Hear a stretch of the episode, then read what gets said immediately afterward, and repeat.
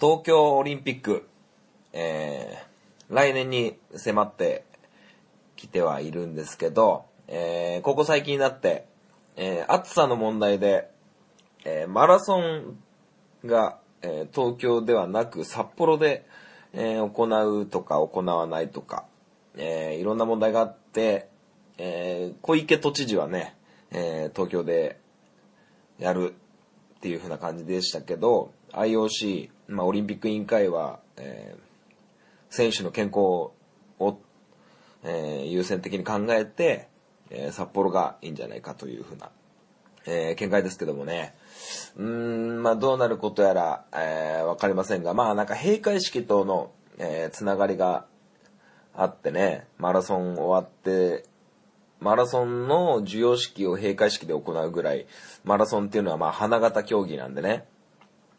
まあでも、うーんと、僕は札幌でもいいし、東京でもいいんですけど、とにかく選手たちの健康が、えー、管理されてれば、えー、いいんですけど、まあ札幌もきっと暑いと思うんですよね、そこそこ。うん。だから、まあ、どうなるかなと思いますけど、なんか、小池都知事の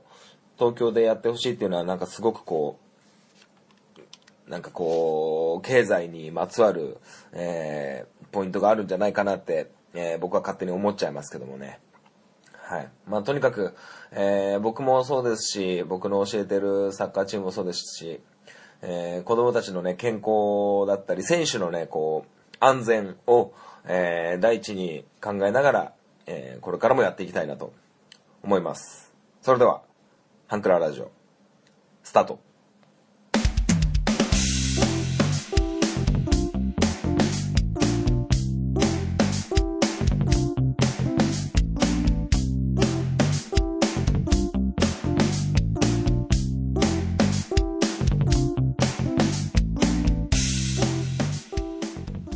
スイートポッドキャスティングハンクララジオ MC 本町でございます。この番組はハンクラッチのように力を入れすぎず入れなすぎずをモットーにお送りする番組でございます。よろしくお願いいたします。えー、仕事を辞めて、えー、1週間と少し、えー、経っているわけなんですけども、えー、なんでしょうか、こう、うんと、結構時間作れるなって思ったんですけど、なんか案外、やめたらやめたで、えー、やらなきゃいけないことっていうかね、こういろいろ、で、これこう、これがなんか、んなんていうの？ね、結婚に向けての手続きの準備だったりとか、えー、それこそ再就職に向けての手続きだったりとか、まあ、アルバイトもそうですし、サッカーの日程もそうですし、案外時間ないなと思って、結構大急ぎでこう、こうやって収録する時間をね、こう、わざわざ割かないと、えー、できない感じになってきてて。まあ今日実はなんかいろいろ、あの、知り合いのつてというか、ね、ちょっとね、会社説明というか、うん、会社の説明、ん会社の説明なのかな？なんか、うん、知り合いの会社にちょっと、えー、ぜひ話を聞いあの、さしてほしいみたいな感じで、僕も少しね、興味あることだったんで、ちょっと、えー、お伺いしようかなと、えー、思ってるわけなんですけど、はい。まあ、えー、そんな、割と忙しい忙しいと言っときながらも、やっぱり、えー、朝は結構ゆったりできてですね、えー、ミランダカーよりも早く起きて、えー、ゴミを出して、えー、朝ごはんを作って、で、洗濯物したりとかいろいろ専業主婦みたいなことを、えー、してるわけなんですけども。まあ、そんな中、えー、ネットニュースでも、えー、やってましたし、えー、テレビの CM でもね、えー、お目にかかった人がいるかと思いますが、バチェラーね。バチェラー3。えー、終わったんですけど、まあ最後は衝撃的な結末で、え以前、アマンさんからメールをいただいて、えー、僕の予想みたいなのを話させてもらった時の、まあ、その時僕が何て予想したか分かんなかったですけど、ちょっと僕のイメージとしては違う終わり方、えー、誰もが予想し得なかったという、えー、結末を迎えてですね。まあただ、1と2と3、えー今回がシーズン3だったわけですけども、えー僕の推しメンは全部、えー勝ち上がって、えバチェラーを射止めて、えいるわけなんですけどもね。まあ、1と2はね、もう、その、放送が終わって、企画が終わった後、もうなんか、破局してるみたいなんですけど、はい。まあまあ、そんな感じでね、え楽しみの一つだった、えバチェラー3が、え終わった感じでございます。はい。で、あんまり時間ないな、時間ないなっていう風なのをなんで言い出したかっていうと、えーそれこそちょっとね、こう、11月に入った後の、えー予定をね、日ごとにこう、スケジュール帳にこう書いてたら、えー、丸々1日時間があるっていう日がなくてですね、なんかこう、午後に用事があったりとか、えー午前中に用事があったりとか、あの、いろんな予定があって、ちょっとね、こう、世話しないなと思ってたんですけど、で、そんな中、えーこの間結構時間あるから、結構お留守番をしてる時間が多いなって思ってて、で、それこそ相席食堂っていう Amazon プライムで、ね、千鳥のやってる、えーお笑い番組を見たりとか、えーテレビアニメを見たりとか、えー家で過ごす時間をえどう過ごそうかなと思ってて、まあ、テレビ見るのも一つだし、えー YouTube を見るのも一つだし、まあ、Amazon プライムだったら、あの映画だったりね、いろんなもの見れるんですけど、いよいよこうテレビ見るだけじゃ飽きてきたなって思って、えー僕のうちにはプレイステーション4、えーまあ、ゲーム機があるわけですよ。ただゲームソフトを一本も持っていない。えーどうしようかなと思って、ちょっとなんか、あのー簡単にできる、えー、1時間も2時間もぶっ続けてやらなくて平気なやつ？なんかこう、RPG とかロールプレイングじゃなくって、なんかこう、マリオみたいな、えーそういう、結構数分でちゃちゃっと簡単にやめれちゃうやつを買おうかなと思ってゲーム屋さんに行ったんですよ。中古のゲーム屋さんにね、行った時に。まあなかなかまあ中古屋さんですから、まあ、あんまり品揃えは決していいとは言えないわけですよ。で、なんかそういう類のを探してたら、あんまり、なんか最近のプレイステーション4のソフトで僕が、あの、サクッとやれそうなゲームってあんまりなくって、なんか、フォールアウトとか、あの、何でしたっけ、フォートナイトとか、なんかそういう、YouTube、YouTuber の方が配信するような、なんか結構難しいやつばっかりで、なかなかとつきにくくてどうしようかなと思ってて、で、ましてやそういうのにチャレンジしてすぐ飽きちゃっても嫌だなと思って、結局の結局、ウイニングイレブンを買っちゃうっていうね。えーそんな感じで。まあ、あんまり時間ない中ね、こう、高校生の時はもう、朝電源入れて夕方電源切る、夜中電源切るぐらいぶっ通しでやれてたんですけど、まあ最近はもう、あんまり1時間2時間ぐらいでもできなくなっちゃうんですけど、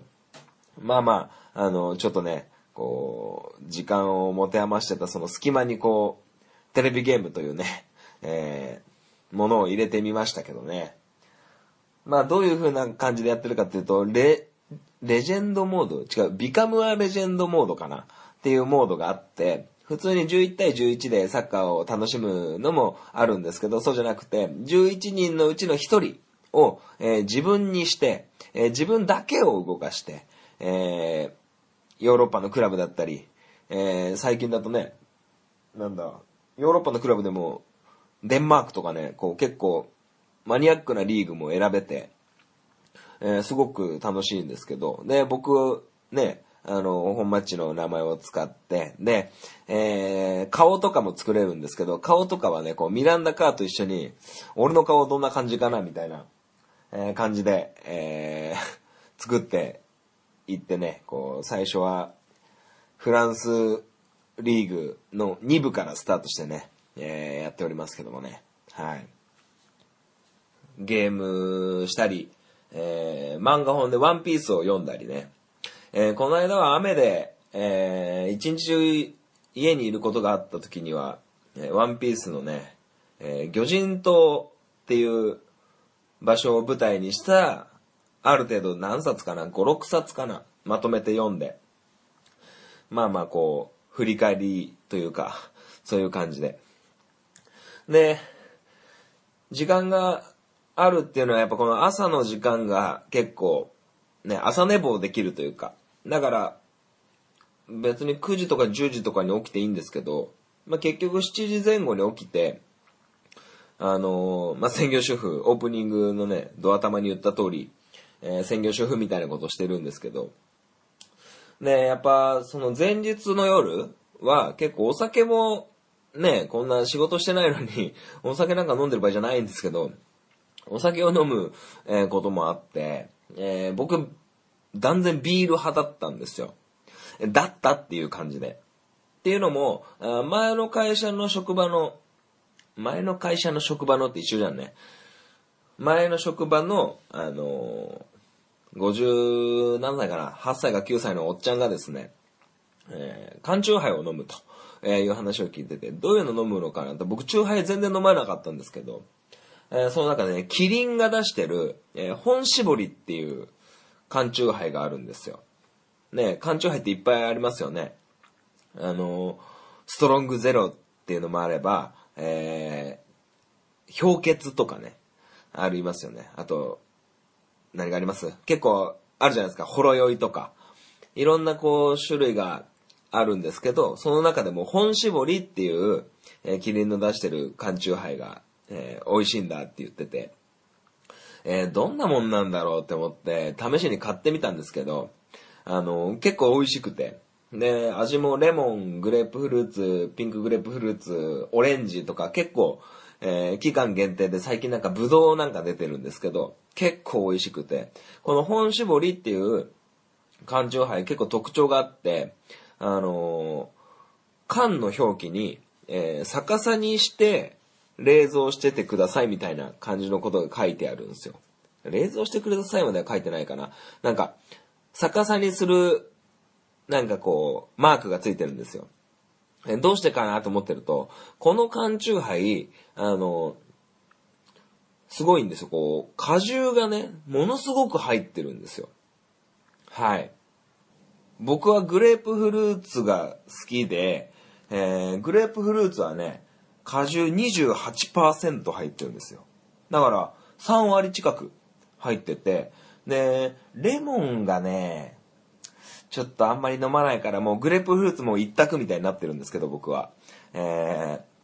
ー、結構十何パーとか、えー、種類によっては、ね、50%近く入ってるのがあってですね、すごくこう、グラスに注ぐと、やっぱり濁ってるんですよ。まあ、果汁ですからね。それがなかなか美味しくって、うん。だから、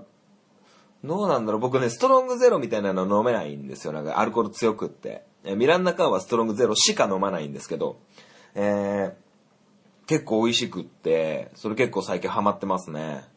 うん。で、新しい味が出れば、あのー、試してみますしね。で、どのメーカーから出してるかちょっとわかんないんですけど、似たような贅沢絞りっていうのもあるんですよ。まあ、それとちょっと飲み比べてた時もあるんですけど、結局本搾り、キリンさんの出してる、キリンの出してる本搾りっていうとこに落ち着きましたね。はい。だからビール、ね、ビールも、あの、金麦とかクリア朝日とか、あの、まあ、発泡酒みたいなのを飲んでるわけですよ、普段は。だから、朝日スーパードライとか、えー、キリン一番搾りとか、ラガーとかね、あの、黒ラベルとか、札幌の出してる黒ラベルとかそういうのを飲むのももちろん美味しいんですけど、あの結構低価格で、えー、お酒が楽しめるということで、えー、最近缶チューハイ飲むようになりましたね。はい。まあそんな感じで、えー、最終食に向けて、えー、いろんな準備をしてる中、えー、ゲームと漫画とお酒を、えー、楽しんでおります。はい。それでは、えー、メールのコーナーに行きたいと思います。アプローチラジオこの番組は MC のケンとリョウの同級生2人がお送りする雑談ポッドキャスト番組です。皆様の日常にどんどんアプローチしていきたいと思いますので、お便りお願いします。月曜日夜9時配信中。今のところ毎週配信していますので、お時間のある方はぜひお聞きください。アプローチラジオのケンとリョウでした。あなたの心にアプローチ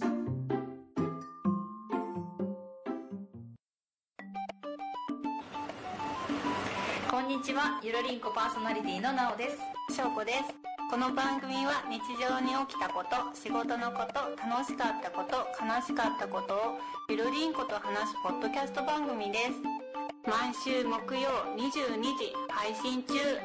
ふわふわゆるりとした番組をお探しのあなたにぴったり。番組はゆるりんこで検索。ぜひ一度聞いてみてくださいね。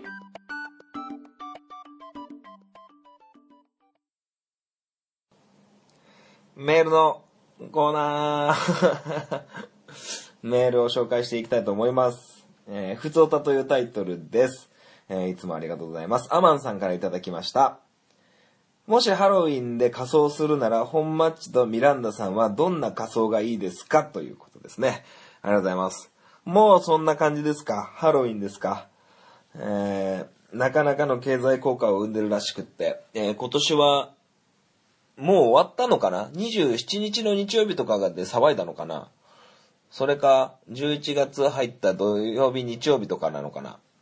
あのーね、渋谷のスクランブル交差点でのなんか、お酒を売るのを自粛しましょうみたいなニュースもありましたよね。だから、まあ、な、なんなんでしょうね。うん、まあ、新潟ではあんまりないですからね。まあ、この間、えー、新潟の大型スーパーに行ったら、なんかスタンプラリーがあって、えー5つスタンプをしてもらうんだけど、えー店内にいる店員さん、品を出してる店員さんだったり、えーいろんなこう、各店舗に、ハロウィンみたいなね、こう、魔女のとんがり帽子みたいなのを被ってるスタッフさんがいて、えーその人に、えースタンプを押してもらうと、なんかお菓子をもらえるみたいな、まあ、子供向けの企画をやってましたけどもね。まあ、なんだろうなミランダは何すっかな僕は、まあ、普通に、まあ仮装でしょ別にハロウィンに寄せなくてもいいですよね。なんかマリオやってる人もいれば、いろんなのやってますもんね。僕がやるなら、あの、初期の仮面ライダーの時の、ヒーっていうショッカーの格好をしようかなと思いますけどね。そうですね、ミランダか何がいいかなうん。なんでしょうね。まあなんか、なんか適当な、なんか、ガチャピンとかでいいんじゃないですか。ガチャピンの仮装ってどうするんですかねガチャピンの仮装。あれ、いいんじゃないですかブルゾンちえみの真似とかいいんじゃないですか。まあ、ハロウィンって結構やっぱこう、新潟にいて、まあ、都内とかそうやって盛り上がるところじゃない地方にいるとですね、結構どうでもいいイベントなんですよね、ハロウィンって。ハロウィンですか？ハロウィーンですか？どっちですか？うん。なんか別に、うん。なんか、ハロウィンイベントとかね、ハロウィン限定の、ね、コンビニ行けばハロウィンっぽい中華まん売ってますけど、うーん、別にいいかな ハロウィンね。で、ハロウィン終わるともうだって、あれでしょ？もうクリスマスでしょ？早いっすね。まあこの10月末、えー、11月になると結構忙しくなって、えーくるんですけど、まあどうしようかな。そうそう、10、これも言ってるのかな ?11 月の半ばぐらいに、ちょっと、ハンクララジオをちょっと、県外遠征しようかなと思ってます。この僕が、あの、専業主婦やって仕事してない間を見計らって、ちょっとね、県外遠征、えー行こうかなと思います。多分聞いてる人はどこに行くんだろうみたいなのは大方予想はついてるんじゃないかなと思いますけど。うん。まあ、実際、今計画を立ててますけど、もう大方本決まりしてるんですけど、まあ何が起こるかわかんないんで、もしかすると突然や、行かないってことになるかもしれないですし、うん、わかりませんが。まあ、お大方99.9%決まりで、えー、県外遠征考えてますんでね。えー まあ来週とか再来週にちゃんと告知できたらなと思います。はい。それではメールのコーナー以上にしたいと思います。ありがとうございました。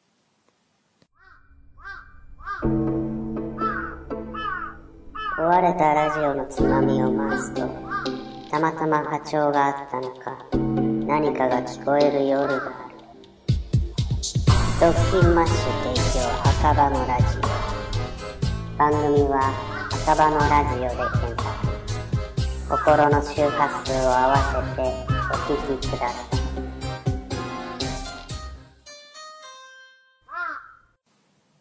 本マッチ FC! このコーナーは、サッカー大好きな本マッチがサッカーについておしゃべりするコーナーでございます。えー、先週の土曜日だったと思います。えー、J リーグ、えールヴァンカップっていうね、こう、開幕から、こう、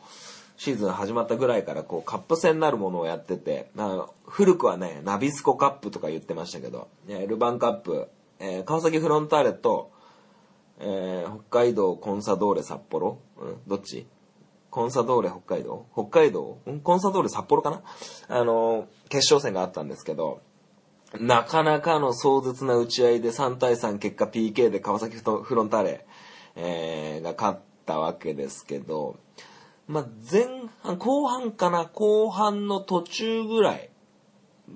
後半の頭ぐらいかな？頭ぐらいから、あの、テレビつけたらやってて、まあ見てたわけですけど、まあ、結論から言うと、久しぶりに J リーグ見たなっていうことですね。あのー J リーグを見て、あのーどちらが勝っても初優勝みたいな、えー感じだったんですけど、えー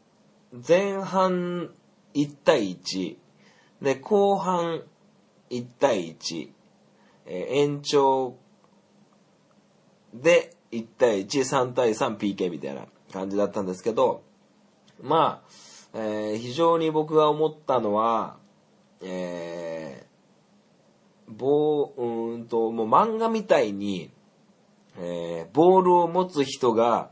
えー変わるだけで、こう、選手の動きが変わるのかっていう感じですかね。えー川崎フロンターレ、えー背番号14番の中村健吾選手という、えー元日本代表の選手がいるんですけど、えー途中交代してきたんですよ。え途中交代してきたんですけど、えそれまでは、え右サイドに家長っていう選手がいたんですよ。えー41番かな。え家長っていう選手がいたんですけど、その選手がね、ものすごくこう、ボールの置きどころだったり、え非常にこう、なんて言うんですかね、もう、異色のオーラを放ってて、えー相手もね、こう、もう、札幌のコンサドーレの選手が、えー忖度してボール奪いに行けないんじゃないかぐらい、そんな感じを覚えてしまうぐらい、こう、オーラがあって、すごくいいプレーをしてたんですよ。はい。で、その選手、家長選手からボールがこう、いろんなところにこう、えー供給されて、フロンターレの攻撃がね、良くなってたんですけど、で、中村健吾選手っていう選手が途中から入ってきた時に、やっぱり中村健吾選手っていうのは、こう、常にこう、仲間、ボールを持ってる仲間を一人ぼっちにしないんですよ。で常にこう真横だったり、あのーちょっと斜めの位置だったり、敵と敵の間に入ってうまくこう、相、味方のね、ボール持ってる味方が一人ぼっちにならないようにすごくやるんですよ。っていうことは、ボール持ってる選手の近くに常に走り続けてるんですよね。そうすると、ボールが全然失われなくなっちゃって、すごくいいペースで、えーフロンターレの攻撃が、えーできてたんですよね。で、その中村健吾選手が入ったことで、えー後半、えー1対1のところから2対1に勝ち越しができたわけなんですよ。はい。まあ結果ね、残り、もう、フロンターレのボールにフロンターレサイドのマイボールになったら、えー試合が終わるっていうコーナーキック、札幌のコーナーキックで、えーヘディングで決められて2対2の、えー劇的な延長戦を向かうってことだったんですけど、はい。で、もう一つポイントになるのは、その、延長の途中で、えー、札幌の、えーチャナティップ選手っていう、タイ、タイ代表かな？結構小柄なんですけど、ものすごくクイックネスのキュキュキュってこういうような選手がいるんですけど、その選手に対して、えー、フロンターレ背番号5番の谷口選手がファールをしてしまうんですよ。はい。谷口選手ね、あの、泉理香さんとお付き合いしてんのかな？羨ましいですね。まあ、谷口選手めちゃめちゃイケメンなんでね、あの、川崎フロンターレ谷口で検索してもらえると、えー、いいと思います。めちゃくちゃイケメンです。はい。なんか、三浦春馬みたいな感じだと思ってください。はい。で、あの最初ね、イエローカードだったんですよ。ペナルティエリアギリギリ、ペナルティボックスのギリギリ外側で、チャナティップ選手を、えー、横よりはちょっと後ろぐらいからチャージをして転ばしてファールになったんですよ。で、イエローカードになったんですけど、途中で、あの、VAR と呼ばれる、えービデオアシスタントレフリーという、えーレフリングのね、こう、新しいのが、えー適用されてまして、えー主審が、えー VAR を見に行くんですよ。ね、ピッチにピーって笛吹いて、えー大きくお弁当箱の、ね、マークやって、ビデオ見に行くんですけど、そうすると帰ってくると、レッドカードに変わったんですよ。谷口選手が。レッドカードに変わって、で、このレッドカードっていうのは、どういう基準で、えー出るかっていうのを少し説明できればなと思います。僕もうまく説明できるかわかんないんですけど、えー今回の反則はどう言ったのかっていうと、えー決定的チャンスの阻止という反則です。ね。で、その決定機の、えー決定機阻止っていう、えープレーに対しての、えーレッドカードの基準が大きく4つ、4つあります。えー一つは、えーゴールまでの距離。それと、えーファールをされた方、今回で言うとチャナティップ選手の、えー向かっている方向。それと、えー相手の守ってるファールを犯してしまった今回で言うと川崎フロンターレサイドの、えー選手の守備に関わっている人数っていう感じですね。あと、攻撃側がボールをコントロールできたかどうか、できてる状態かどうかっていうことですよね。まず、えー今回の場合は、えー決定的な距離です。ペナルティーエリアに侵入する、えー決定的な距離だったんで、これは良かったとしましょう。で、あ、そうそう。この、えー決定機の、えーゴールへの距離、えーゴールへどういう方向、うん進行方向、攻撃側の、えゴールへの距離と攻撃側の進行方向と、え守備の人数と攻撃側がボールをコントロールできたかっていう4つの項目全部が当てはまってないとレッドにならないんですよ。いずれか1個でも違うなってなったらイエローなんですね。で、今回のことに関しては、えーペナルティエリアとギリギリ、えー距離としては申し分なし。で、えー攻撃の方向はしっかりとゴールの方向に、えーチャナティップ選手はドリブルをしていた。で、守備の人数、えー守備の人数は、えー多ければダメなんですよ。で、今回に関しては、チャナティップ選手からゴールに向かった時に、もうゴールキーパーしかいないような状況でした。で、攻撃側がボールをコントロールできたか、少しボールが長くなったかなと思ったんですけど、えー谷口選手がボール A じゃなく相手の足元にチャージしたようにも、えー見えたっていうこともあって、うーん、この4つがね、えー転倒してしまって、えーレッドカードになったんですけど、で、なんかこう、イエローカードとかレッドカードとかっていろいろこうやって細かく基準があって、ね、あの、なんでレッドなんだよとか、僕、映像を見てる限りは僕はイエローかなって思ってたんですよ。うん、ペナソトだったし、うん、ペナソトだったし、うん、体が遅れて、まあ、チャナティップ選手がめちゃくちゃ延長戦にもかかわらず結構速度あって、あれだったんですけど、結構こういう細かい、えー、ね、こう、レフリーのね、こう、基準があるんですよ。難しいんですけどね。だからこう、ルール的にはまあまあ、うーん、振り返って、こうやって4つのことを考えて映像を見てみると、確かにレッドだなと思って。まあ結果的にそのファールでフリーキックで札幌がフリーキックを決めて、ねで、3対2、もうレッドカードで川崎フロンターレは10人、もう点もリードされて、えー残り数分っていうところで、そうだな、延長前半5、6分で退場しちゃったから、えー延長残り10分。と延長の後半の15分、まあ25分間ぐらいは10対11の状況が続いたんですけど、えー、と、延長後半の途中ぐらいで、真ん中ぐらいで、フリー、うんコーナーキックか。コーナーキックから、えー3点目を返して3対3で PK 戦になったんですけど、で、なぜ、ここで、3対2でリードしてた、札幌が、追いつかれてしまったかっていうと、僕の見解ですけど、えー、10対11って結構な差なんですよ。ラグビーもそうですけど、結構な差で、まあ、簡単にね、一人多いんですから、すごく有利なんですよ。まあ、有利っていうかね、普通、11人が普通だから、10人になってる場面が、10人の方が緊急事態なんですね。緊急事態。だから、あの緊急事態、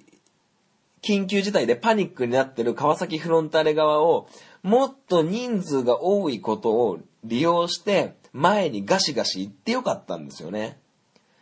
はい。ただ、人数が多いからって、ちょっとね、余裕が出てきちゃったもんだから、スピード上げずに、ちょっとこう、省エネで、なんかちょっと引いたぐらいにして、やってた結果、コーナーキックになって、いや、まあ、要はセットプレーですよね。で、コーナーキックとかフリーキックとかって、あの、もう人数関係なくなっちゃうんですよね。うん。まあなんかサインプレーみたいなのもあるし、いろんなことがあるんで、結構、セットプレーになると、人数少なかろうが多かろうが結構関係なくって、まあそこでやられちまったみたいな、えー感じだと思いますけどね。はい。まあ PK 戦になってしまえばね、まあ、止められた選手もいれば、ね、シュートを外してしまった選手もいますけど、うん。やっぱりこう、勝負の分かれ目のところでどれだけ、ね、こう、集中できるかっていうところだと思うんですけど、まあ、3対2になった時点でちょっと、すんコンサドーレ札幌の方は、よっしゃよっしゃってちょっと思っちゃったんじゃねえかなって思ってますけどね。うーん。まあ、そんな感じで、えー久しぶりに J リーグの、えーまあカップ戦ではありますけど、J リーグの試合をテレビで見て、えー結構ワクワクすんなっていう感じの、ね、あのーゲームをね、見れたんでね、すごく良かったかなと思いますけどもね。はい。まあ、あのレッドカードのね、件に関しては、あのまあ、あれはまあ、致し方なかったかなと思います。で、えーレッドカードとかのイエローカードの基準って結構、うん、事細かに決まってるんで、あの、気になる方がいたらね、こう、あの、審判のライセンス取ってみたり、審判の教本って結構、こんな事細かに決まってんのみたいなのがありますからね。あの、一度見てみるのも面白いかもしれませんね。まあ今だったらなんか、いろいろ、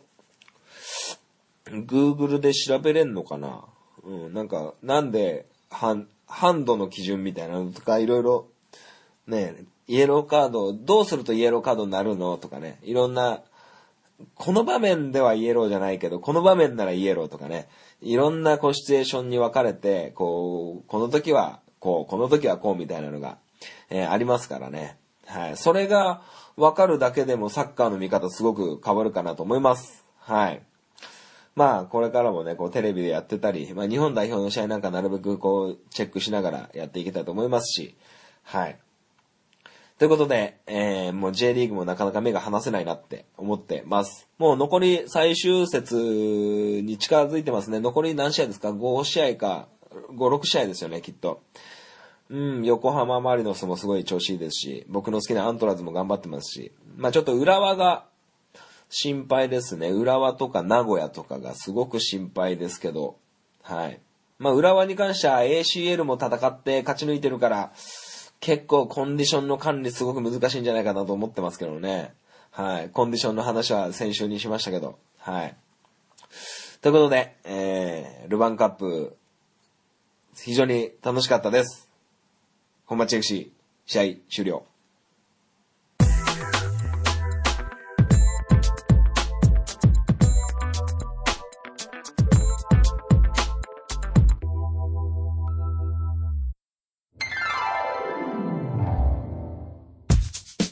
クララジオでは皆様からのご意見ご感想をお待ちしております。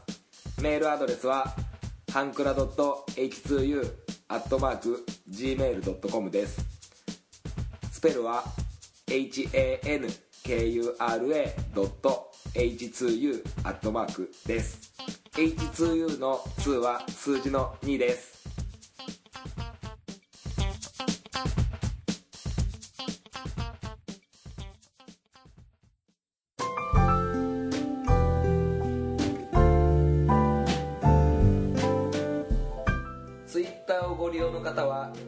もご意見ご感想をお待ちしております。ハンクララジオで検索してみてください。ハッシュタグハンクララジオでのツイートもお待ちしております。ハンクラはひらがな。ラジオはカタカナです。みんなでフォローして盛り上げていきましょう。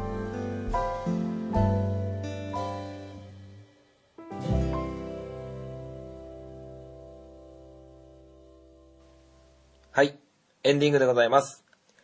最後までお聞きいただき、ありがとうございました。この番組では皆様からのメールを募集しております。Twitter の DM、えー Gmail、えーどちらでも構いませんので、皆様よろしくお願いいたします。はい、エンディングなんですけども、まあ、なかなかこう、時間がないなんていう話を、えーさせてもらったんですけど、まあ結局、その時間の使い方なのかなと思ってます。はい。もう、なんか、お家にいることが結構多くなってきちゃって、あの、購読してるポッドキャストも結構減らないまんま、えー結構、えー聞きたいんだけど、なんか家の中でポッドキャスト聞くってなんか、ね、料理してる時しか聞かなくて、掃除してると、掃除機の音で聞こえないし、えーお風呂掃除もね、シャワーの音で聞こえないし、うん、なかなかこうう、ん、洗濯物をしてる時と、えーご飯を作ってる時、洗い物してる時ぐらいしか聞けなくって、結構溜まってきてはいるんですけど、はい。まあ、皆さんもこう、えー元気で配信されててすごく、えー嬉しいなという感じでございます。はい。まあ、仕事ね、仕事いろんな仕事を見て、えーハローワークにもね、離職票を持って行って登録をしてきまして、えーこれから、え本格的に就職活動に向けてっていう感じなんですけど、はい。まあまあまあまあ、そんな感じでね、こううまく、えーいい仕事に巡り会えたらな、なんて思っていますけどもね。まあ今日、まあこれ今収録しているのが午前中なんですけど、えーお昼過ぎにね、えーとある会社にちょっと、えーお邪魔させてもらってちょっと話聞いてこようかなと思ってますけどもね。はい。まあ、知り合いが、えーつなげてくれた一つの縁でありますから、えー大切に、こう、無限にはできないので、えー大切にしていきたいなと思っております。はい。えー健康を前にしてね、こう、リスナーの方も僕のことを心配してくださってる人がいるんじゃないかなと思ってこういう風な話をしてるんですけど、ね。まあ実際問題ね、結婚を目の前にして、えー会社を辞めて次の仕事なんてまだ決まってないみたいなのはね、えー不安ですよね。僕も不安ですし、えー何よりもね、こうミランダ・カーのご両親がね、どう思うかですけど、まあ、ご両親にはまだ伝えてなくって、えー仕事決まってからお伝えしようと思ってるんですけど、はい。まあ、あのー進捗情報が、進捗情報、状況が、えーあればね、こう、常に、このハンクララジオでお伝えしていけたらなと思っております。それでは、えー今週は以上で終わりにしたいと思います。それではまたお会いいたしましょう。さよなら。バイバイ。